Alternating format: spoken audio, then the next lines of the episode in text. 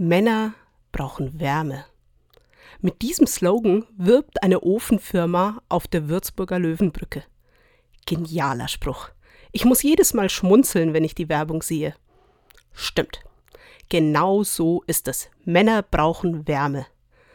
Dabei denke ich jetzt nicht an die Heizkosten, vielmehr an das Umsorgen und Bestärken und Aufbauen, an das in den Arm nehmen und sie schwach sein lassen. Männer brauchen das.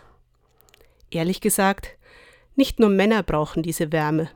Frauen, Kinder, Senioren, einfach alle brauchen sie ab und zu. Vielleicht können wir wieder mehr aufeinander schauen.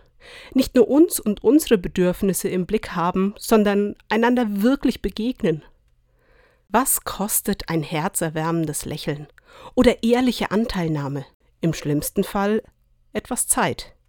Im besten Fall gewinnt man dadurch Zusammenhalt oder sogar Freunde fürs Leben. Gemeinsam können wir sicher nicht nur die kalte Jahreszeit überstehen, wir können alle etwas wohlige Wärme aufnehmen.